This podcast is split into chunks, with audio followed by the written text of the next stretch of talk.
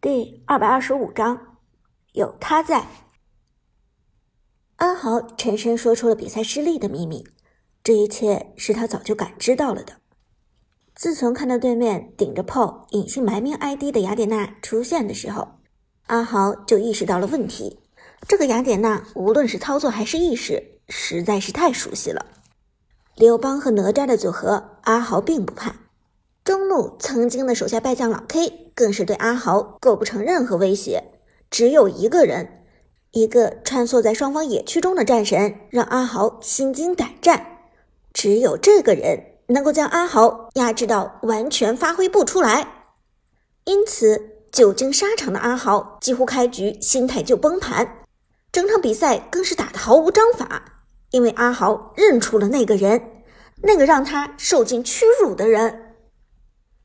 听到阿豪的话，小浪和其他队友皱眉问道：“豪哥，你在说什么？炮战队里有谁在？谁会让你这么害怕？”阿豪瞳孔收缩，喉咙颤抖，过了片刻，他才说出了那两个字：“这长歌，是长歌，对面的雅典娜就是长歌。”三句话。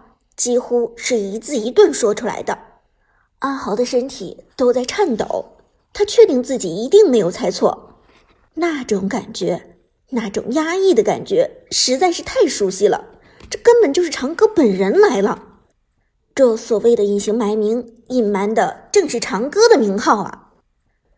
听了阿豪的话，自战队全部呆住了。过了许久，辅助牛魔才低声问道：“不是吧？”对面的隐姓埋名是长歌，而小浪再次听到了这个名字“长歌”。虽然小浪对长歌并不熟悉，但他的心中却翻起了惊涛骇浪。不可能，对面的隐姓埋名绝不是长歌。没等阿豪多言，小浪摆手说道：“他就是长歌，绝不会有错。”阿豪笃定的说道。小浪却笑了起来，摇头道：“我早在炮战队的时候就认识他了。他本名叫苏哲，只是个高中生罢了。炮战队的经理人是从师范大学一场半业余电竞赛中把他给招募过来的，和长歌完全不同。”赠战队听完了小浪的解释，各自轻轻点头。辅助牛魔道：“如果他真的是长歌的话，我想炮战队一定会大张旗鼓宣扬一下吧。”毕竟长歌是新一代选手中的最强者，有他加盟，对炮战队的名望一定会大有增益的。旁边边陆凯也点头道：“没错，他是不是长歌，从他的签字费和合同就能看出来。据说长歌的签字费已经炒到了数十万，他的签字费有多少？”小浪不屑一笑：“根本没有几十万，我估计也就跟我差不多罢了。”炮战队有多少财力，我还能不清楚？他们怎么可能请得起长歌？虽然小浪站出来辟谣，阿豪仍然坚持自己的看法。签字费也好，真实性的也罢，这些我都不关心。我是真的和长歌交过手，我记得长歌的操作和习惯。阿豪沉声说道：“对面的隐姓埋名就是长歌本人。”而在小浪辟谣之后。没人愿意相信阿豪的说法了，毕竟小浪曾经与苏哲是队友，并拿出很多实锤证据。可是阿豪却只凭着自己的记忆和感觉，这种虚无缥缈的东西都是无法作为证据的。小浪更是直接拍了拍阿豪的肩膀，苦笑着说：“阿豪，我知道你输了这场比赛很不爽，我和你一样，我更加不爽。但你没有必要把什么长歌这种人物拿出来当做借口。”他只是传说般的人物，怎么可能出现在这小小的海选赛上？就算他出现，也必定是大张旗鼓、粉丝成群的出现。怎么会用一个狗屁不通的隐姓埋名作为 ID，还加盟炮战队这种名不见经传的小战队呢？对不对？阿豪和小浪说不通，只好不再解释。他现在才明白什么叫做对牛弹琴。比赛输了，这就是结果。而无论原因是什么，他都得接受。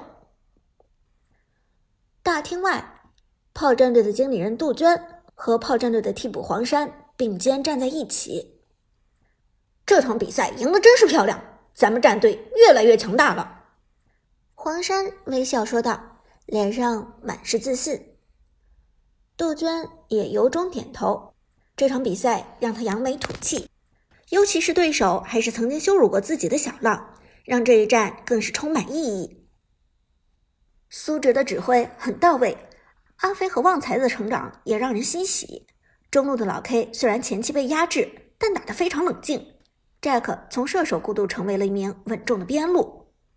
不得不承认，每个位置上的人都有了很大的进步。杜鹃微笑说道。而更令我欣喜的是，他们之间配合的默契。鬼谷子闪现拉人，衔接雅典娜的大招；刘邦和哪吒的大招联合技能，以及最后一次团战，刘邦将大招套在残血的鬼谷子身上。炮战队每个成员的进步都是有限的，但当这些进步合在一起，让他们之间的默契值提升之后，这些有限的进步就变成了无限的能量，也让炮战队彻底脱胎换骨。黄山重重点头道：“没错，还真的是这样。这场咱们对战朕打出的水平，就比上一场对战涅槃高出很多。我真的是迫不及待的想要看看，咱们炮战队还能强大到什么地步。”说到这里，黄山忽悠说道：“对了，娟儿姐，我觉得还有一个人对咱们炮战队有大恩。”哦，谁？杜鹃眉头一动，好奇问道。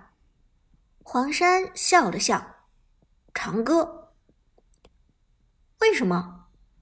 杜鹃虽然猜到了这个名字，但还是不由得询问。黄山道：“你想啊，娟儿姐，咱们阿飞用的刘邦使用的就是长歌的套路吧？其实咱们队长打野的雅典娜用的也是长歌的套路。上礼拜长歌曾经单排虐过一次对面镇战队的阿豪，而那一场对战，阿豪用的正是今天的扁鹊。”长歌用的刚好就是雅典娜，你说巧不巧？哦，听了这话，杜鹃眉头轻轻一动。你是说长歌和阿豪交过手，而且两人当时的阵容与今天苏哲与阿豪交手的阵容完全一样？